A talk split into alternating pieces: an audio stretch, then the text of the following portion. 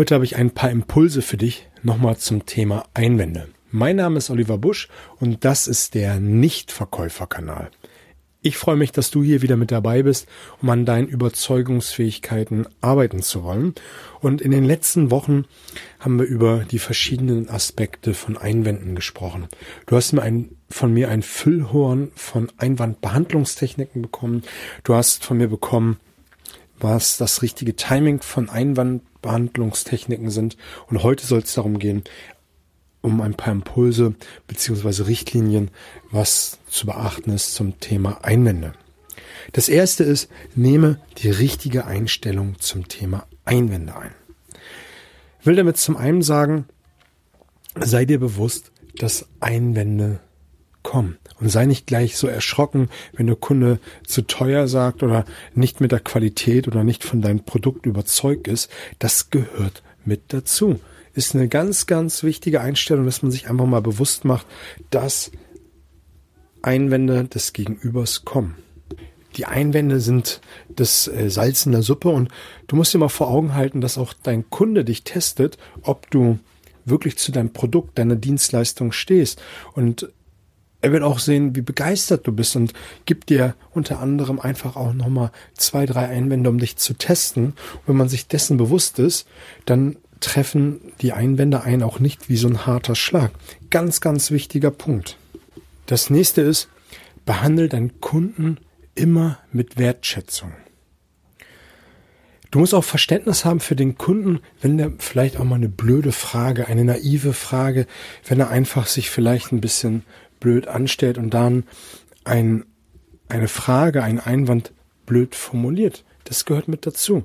Und deswegen sei dir einfach bewusst, das geht dann einfach vom ersten zum zweiten Punkt fast nahtlos über, dass du dir bewusst sein musst, dass sich nicht jeder so gut auskennt wie du mit deinen Produkten, deiner Dienstleistung und dass es dann einfach mal naive oder blöde Einwände gibt. Dritter Impuls für heute ist, diskutiere nie mit einem Kunden.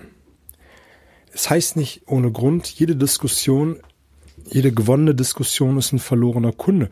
Du wirst vielleicht Recht bekommen, aber du wirst den Umsatz verlieren, du wirst den Kunden verlieren und dein Kunde wird schlecht über dich reden, weil dann hast du mal diesen Stempel aufgedrückt, der Besserwisser ähm, oder auch der Drücker, der will mich zum Abschluss drücken. Wenn du das aber hingegen die Diskussion anfängst, die Einwände des Kunden mit Fragen zu beantworten, und den Kunden selbst in eine andere Richtung legst, längst, anstatt mit ihnen zu diskutieren, kann er dann letztendlich sich selbst überzeugen, dass du mit deinen Argumenten richtig bist.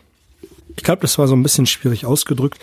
Will, will damit sagen, wenn du coolere, bessere Fragen stellst in einer Einwand, in, ein, in einer Argumentation, dann kannst du den Kunden viel, viel leichter äh, zum Ziel bringen, anstatt Fragen zu stellen.